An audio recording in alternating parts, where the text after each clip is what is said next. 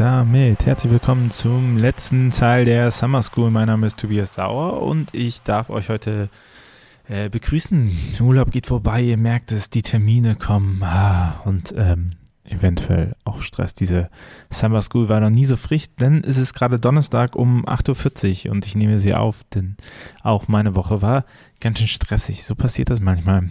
Aber nichtsdestotrotz gucken wir heute auf den letzten äh, Part und äh, hopefully gefällt es euch, denn wir reden heute über Kontaktflächen und äh, Berührungspunkte, was ein total wichtiger Prozess ist, die zu etablieren in den eigenen Projekten. Weil erst, wenn ihr wirklich in Kontakt mit euren Leuten kommt, habt ihr überhaupt die Möglichkeit, dass die von eurem Stuff erfahren und ähm, sich damit auseinandersetzen. Und das wollen wir ja. Ne? Wir haben beim letzten Mal über das AIDA-Modell geredet, wo wir so einen Funnel aufbauen.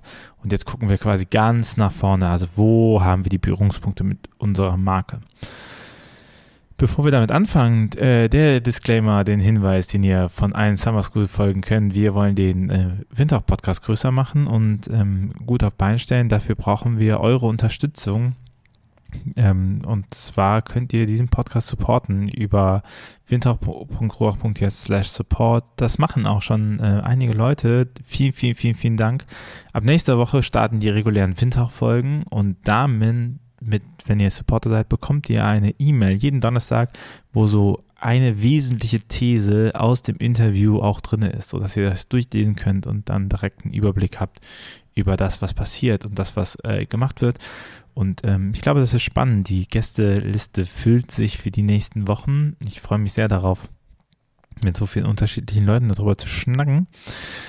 Und ich freue mich darauf, wenn ihr supportet und dabei helft, dass dieser Podcast ähm, eine kleine Community zum Thema Kirchenentwicklung und Verkündigung des Evangeliums wird. Darauf habe ich nämlich sehr viel Lust. Auch diese Summer School wollen wir dann auch nochmal zu einem kleinen E-Learning-Kurs machen, damit man den nachvollziehen kann und nachlernen. Äh, wenn ihr darauf alles Bock habt, dann hey, gerne supportet uns äh, über Steady. Das geht relativ ähm, problemlos und wir haben dadurch auch ein bisschen Sicherheit in unserer Produktion. Merci, merci. Und jetzt reden wir über Kontaktflächen. Eine kleine Anekdote am Anfang. Ähm, ich weiß nicht, ob ihr About You kennt. Das ist so ein großer Textilhändler, der äh, entstanden ist dadurch, dass die Otto-Gruppe man dachte, wir müssen irgendwie mal agiler werden und ähm, so Startups gründen. Auch große Firmen können Startups gründen, die ganz erfolgreich sind. About You ist jetzt vor kurzem an die Börse gegangen, ist ganz gutes Ding.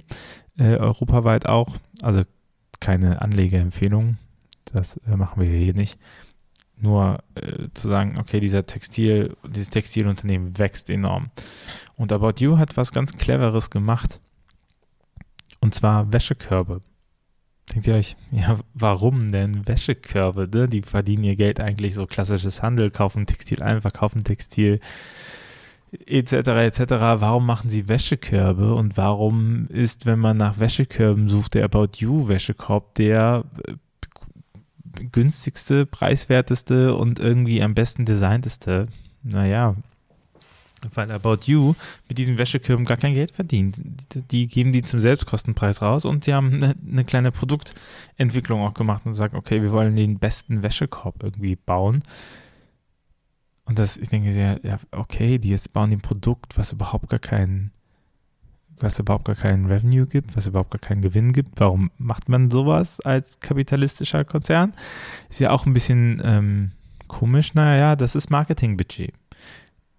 Weil sie nämlich eine Sache ganz gut verstanden haben, ist, dass je öfter ich Berührungspunkte habe mit meinen äh, Konsumierenden oder mit meinen Kundinnen, desto mehr ist meine Marke im Blick. Und wenn diese Berührungspunkte auch noch was mit meinem Produkt zu tun haben und wenn diese Berührungspunkte auch noch eine positive Assoziation haben, umso mehr. Und welche größeren Berührungspunkte, der regelmäßig passiert, gibt es zwischen Textil, der Marke und den Kunden? Naja, den Wäschekorb. Jeder wirft jeden Abend Sachen in den Wäschekorb rein. Und jedes Mal sieht man das About You-Logo. Jedes Mal hat man den Kontaktpunkt zwischen, ach, guck mal, diesen Wäschekorb habe ich von About You geholt und das sind meine Textilien, die ich ganz gerne mag, die ich bei About You bestellt habe. So, das ist äh, ganz schön smart. Man kann es nicht anders sagen. man hat eine positive Aufladung von einem Berührungspunkt und äh, man hat äh, täglich im Haus eine Werbebotschaft platziert. Warum erzähle ich euch das? Na, weil ich glaube, jetzt gerade nochmal am Ende zu, ähm, drauf zu gucken bei der Summer School, was ist ein grundlegendes Problem von kirchlicher Kommunikation, dass wir keine Kontaktflächen haben mit Leuten, dass wir ganz oft gute Konzepte haben und, und da, da kommen, das funktioniert auch und ist schön und sowas, ne? sagen wir, wir haben richtig gute Projekte, aber sie sind nicht sinn, äh, sichtbar für Leute, mit denen wir eigentlich handeln wollen. So. Äh, weil wir diesen Kontakt verloren haben, weil wir keine Fläche haben, wo wir mit den Leuten in Kontakt kommen, weil wir nicht auftauchen, weil wir kaum Berührungspunkte haben. Und das äh, ist, glaube ich, ein großes Problem, denn erinnert ihr euch nochmal an die drei Herausforderungen und die Aufmerksamkeit. Wer nicht professionell kommuniziert, braucht gar nicht zu kommunizieren und da auch vor allem Dingen, hey, du musst die Aufmerksamkeit der Leute bekommen. Und es gibt nichts Fataleres, um die Aufmerksamkeit zu erlangen, als wenn die einfach gar nicht wissen, was man ist. So, also das ist ja 0,0 Aufmerksamkeit. Mhm. Und deswegen ist es so wichtig, äh, Kontaktflächen zu bauen. Ne? Egal ob online oder offline, privat oder beruflich. Ausgangspunkt für jede Beziehung ist die Möglichkeit, überhaupt miteinander in Kontakt zu kommen. Und das Wissen darüber, dass das Gegenüber existiert. Ne? Es bedarf also die Gestaltung von Kontaktflächen zwischen den Personen, die erreicht werden sollen und einem selber. Es ist total logisch, wenn man es hört, ne? aber wie oft machen wir das eben nicht, beziehungsweise wie oft optimieren wir gar nicht auf Kontaktflächen und sagen, ach Mist, wieso kommt der denn keiner? Und dann machen wir noch mehr Flyer und noch mehr Flyer und noch mehr Flyer. Aber wo ist der Punkt, wo die Leute von diesem Flyer mitbekommen? Oder wo ist der Punkt, wo die Leute von meiner Veranstaltung mitbekommen? Ne? Ins Anonyme hineinsprechen, ja, habe ich euch gesagt, aber wir brauchen Kontaktflächen. Ne? Plattformen haben den Vorteil, dass sie diese Kontaktflächen an und für sich mal bieten. Ne? Wenn ich einen Instagram-Account habe, habe ich automatisch eine Kontaktfläche mit, dem, mit den Leuten, die halt da sind. Aber wir wollen ja auch immer so ein bisschen digital analog zusammen gucken und wie es da so passt. Okay? Denn egal wie gut deine Inhalt und deine Werte sind, wenn eine Person nicht mit dir in Kontakt treten kann, dann wird sie es nie erfahren, dann wird sie es nie nutzen und gerade wenn sie Menschen mit Inhalten in Kontakt bringen wollen, die außerhalb der Struktur liegen, musst du Kontaktflächen entwickeln. Ja, also du musst aktiv daran arbeiten, dass es Orte gibt, wo die Leute mit dir in Kontakt kommen können. Und ich glaube, Kontaktflächen sollten drei wesentliche Dinge haben. Also klar, ich sage immer drei Modelle und so, ne? Ihr wisst, könnte immer mehr sein, können immer weniger sein, aber ich glaube, drei in diesem Fall auch wieder eine ganz gute Stütze, um zu arbeiten. Das erste ist, Kontaktflächen müssen im Sichtfeld der Personen sein, die erreicht werden möchten. Also die Kontaktfläche muss im Lebens- und Sozialraum positioniert sein. Ne? Neben dem Wäschekorb, der ist im, im Badezimmer positioniert. Richtig gut. So, je näher das in die eigenen vier Wände kommt, desto besser aus Marketing-Sicht. Aber äh, überlegt mal, wenn ihr zum Beispiel ähm, Sachen, die ihr machen wollt, an schwarze Brett in eurem Supermarkt hängt oder wenn ihr auf dem Marktplatz steht. Ne? Also wenn ihr sagt, wir machen jetzt irgendeine ähm, Situation, wo wir Modern Performer ansprechen wollen, ja, dann versucht in die Boulder Huddle zu kommen mit eurer mit euren Botschaften und so. Ne? Kontaktflächen müssen da sein, wo die Personen sich aufhalten. Weg von dieser Idee davon, dass, dass die zu einem kommen. Ne? Weil abseits davon, ob die euch mögen oder nicht, wenn sie kennen euch wahrscheinlich einfach gar nicht. Sie, sie wissen so ein bisschen was über Kirche, aber sie kennen euch nicht. Und sie hatten noch nie Kontakt mit euch. So, und ähm, dann werden die euch nicht aufsuchen. Das zweite ist, Kontaktflächen müssen für die Person nützlich sein und ihre Bedürfnisse erfüllen. So eine ganz krasse Kundenzentrierung. So ein Wäschekorb, den braucht man halt. Ne? Und ähm, ich glaube, das muss man durchdenken und überlegen, was ist da eine richtig smarte Verwendung für. Ziel muss immer sein, der Kontaktfläche die eigenen Kompetenzen transparent zu machen. Ne? Irgendwie zu zeigen, dieses, äh, wie erfahren die Leute von meinen Kompetenzen, ohne dass ich sie persönlich treffe. Und das, wenn das die Kontaktfläche schon zeigt, dann ist das super. Wenn die Kontaktfläche zeigt, hey, guck mal, wir können, wir gehen gut mit deiner Wäsche um, mit deiner Textilie um, wir sind ein guter Aufbewahrungsort, ne? wir kümmern uns darum, wir optimieren alles um deine Aufbewahrung. Ne? Die haben mittlerweile Kleiderbügel, Kleiderschränke, so alles, das, das, das ähm, gibt mir Vertrauen in diese Marke, weil die sich um das kümmern, was ich ja will. Mit meinen Textilien gut umgehen und das bestellen und das irgendwie sammeln und ordnen und so. Ne? Das passt voll gut. Und damit äh, kommunizieren sie ihre Kompetenzen in diesem Gebiet. So, wenn ich, hm, wenn ich was mache und denke, ich bin gut, dann versuche ich die Kontaktfläche so zu gestalten, dass sie meine Kompetenzen wahrnehmen.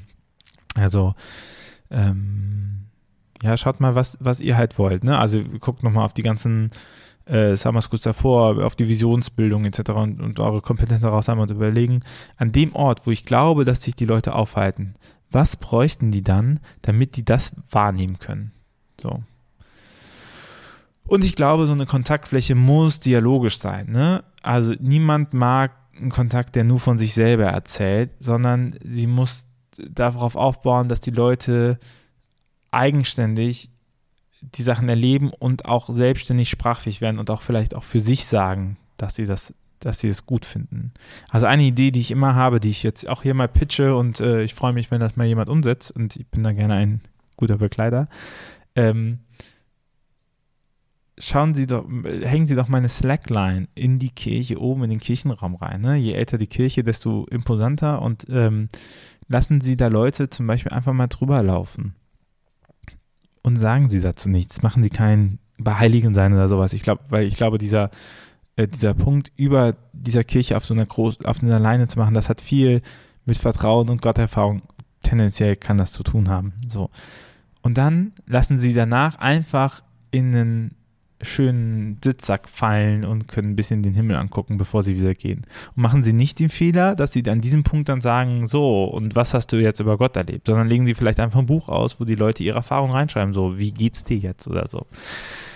Und das meine ich mit, man bringt die, man, man, sorgt dafür, dass sie eine Erfahrung machen, man sorgt dafür, dass sie darüber reden können, aber man sagt ihnen nicht, was sie machen sollen und, und man fängt nicht an, sie zu werben, sondern man lässt diese Kontaktfläche auch für sich. Ne? Man, man stellt die Bedürfnisse in den Mittelpunkt von dieser Person. Äh, man sorgt dafür, dass die, ähm, dass die sagen, hey, das finde ich irgendwie sinnvoll. Ich will auch unbedingt mal durch den Kirchraum oben auf einer Slackline laufen. Ne? So, das ist etwas, was für einen wieder einleuchtet. Das ist, das ist, kann im Sichtfeld positioniert werden von den Personen, dass sie, dass sie das halt cool finden, das zu machen.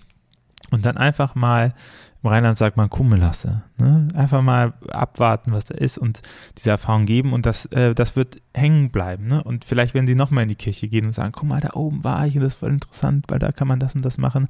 Und auf einmal habt ihr eine Kontaktfläche geschaffen. So mit diesen Personen, die schon mal da waren, die euch schon mal kannten, die wissen, welche Aktionen ihr macht. Und das Allerwichtigste, ganz zum Schluss noch das Aller, Allerwichtigste, macht dir bewusst, dass eine Kontaktfläche nicht mehr leisten muss, als dass sie für die Person, die sie ansprechen soll, interessant ist. Nicht mehr und nicht weniger. Ne? Das ist alles. Eine Kontaktfläche muss Kontakt schaffen. Fertig.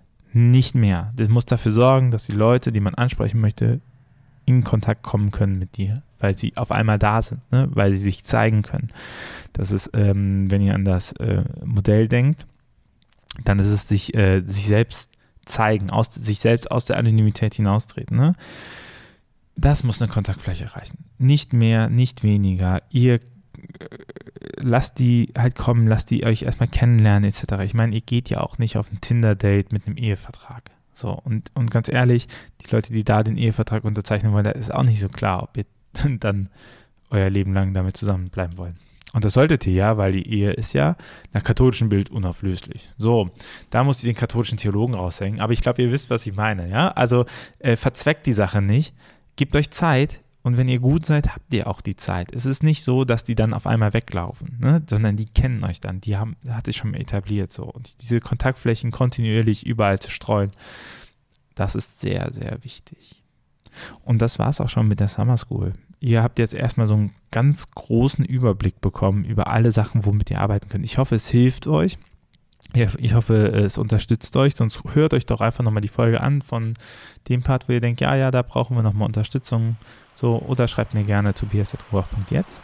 Ansonsten sehen wir uns nächste Woche wieder mit einer ganz regulären Folge. Ähm, ich freue mich drauf und dann äh, macht's gut, genießt den Tag. Ciao. Dieser Podcast ist eine Gemeinschaftsproduktion von Ruach Jetzt und der Evangelischen Arbeitsstelle für missionarische Kirchenentwicklung und diakonischen Profilbildung MIDI. Produziert von Ruach Jetzt. Mehr Informationen findest du auf windhauch.ruach.jetzt.